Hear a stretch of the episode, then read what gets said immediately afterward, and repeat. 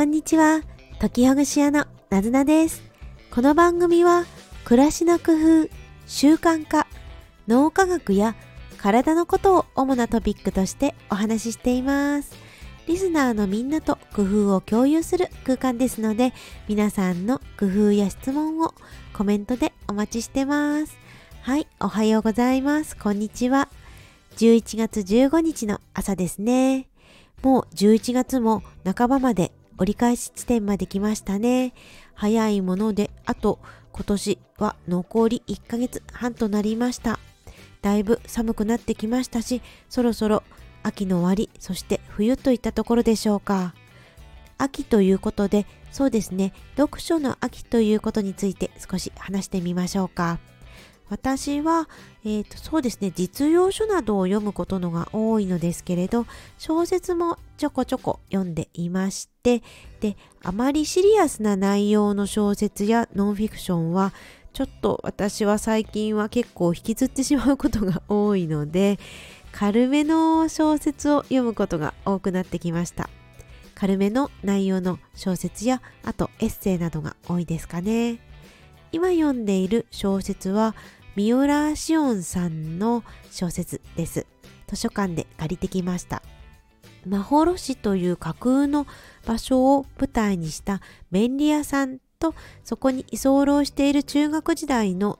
まクラスメートとの話でしてでこのまほろしっていうのはおそらく東京都町田市を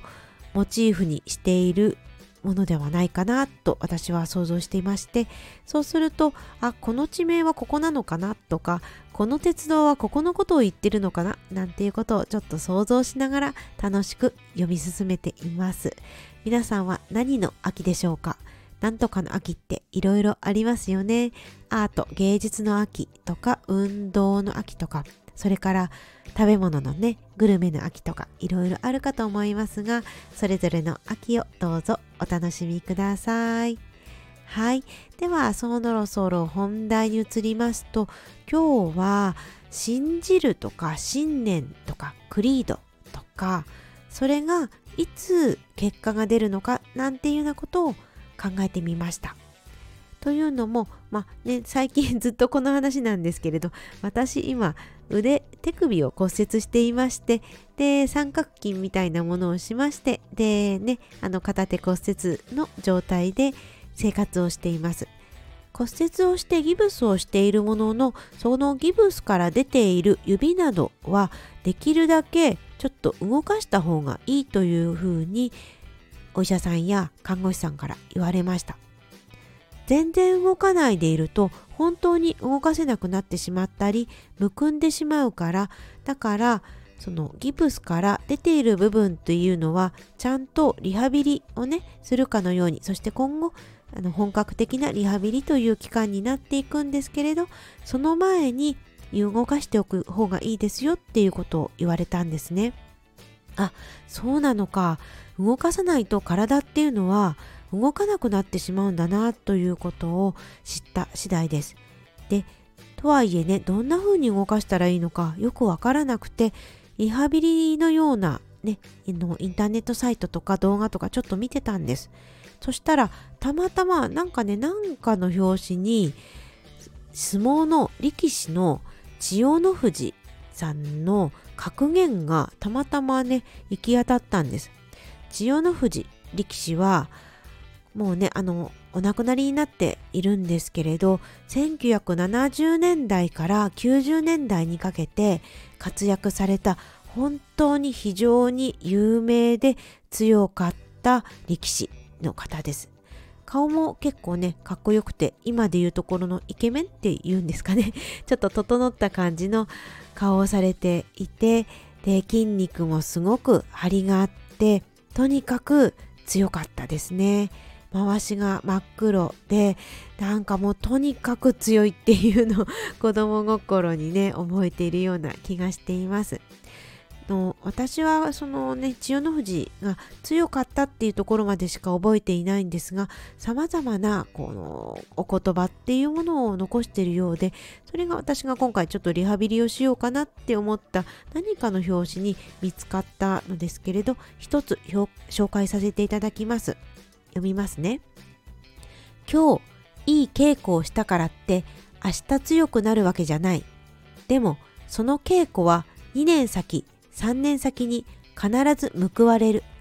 自分を信じてやるしかない。大切なのは信念だよ。とのことです。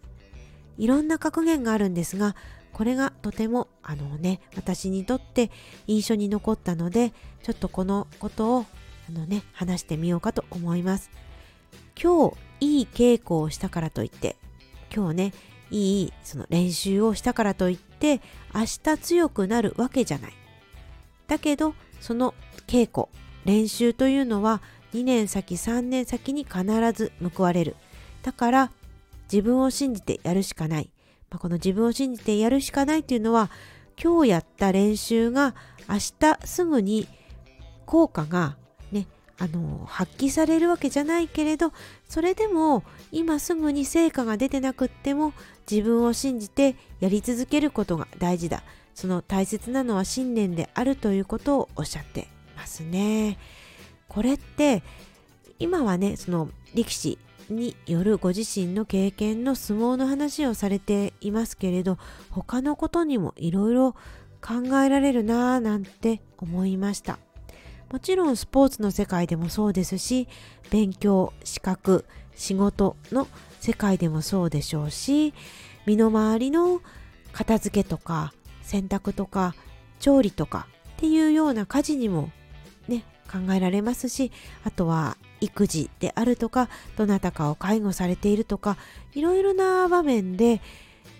そうなのかなって思うことがあるんじゃないかなって思いました。私で言うとそうですねこの骨折の関係するリハビリっていうのも今はすぐにはうまくいかないかもしれないけれどだけれどそれを続けることによっていつか成果が出てくるよ。道は分かれていくよっていうようなこと。そしてそれは自分を信じる信念っていうことが大事なんだなっていうふうに思いました。継続そう続けることが大事なんですよね。今すぐに成果が出なくっても今していること今行っていることっていうのが続けていくと少し先にあこれってそういう意味だったのかとかあの時練習してたのが今成果になってるのかもしれないなっていうふうにね出てくるんじゃないかなっていうふうに思いましたね。ね、もしかすると美容の世界でもそうかもしれないしちょっとした体のケアもそうかもしれないですよね。ほんといろんな分野でああそうなんだな今すぐには出てこないような結果っていうのがそれであっても続けることが大事なんだなって思いますね。ちょっと話は変わりますが私たちってこのね寿命がどんどん伸びていますよね生きる時間っていうのが長くなってるじゃないですかそうすると継続力続けることっていうのが福利の力のように随分先になってから大きな大きな差を生んでくるんじゃないかなって思います。この福利の話はねよく私がさせていただくんですけれどやはりそのね先人たちの非常に激しいね辛い稽古をされてきた千代の富士力士がおっしゃってるっていうとまた一つねこうああそうなのかなってまた腑に落ちると言いますかなんか感激するというかねそうなんだなって思うところがありましたそういうわけでこの信念であるとか継続するための信じること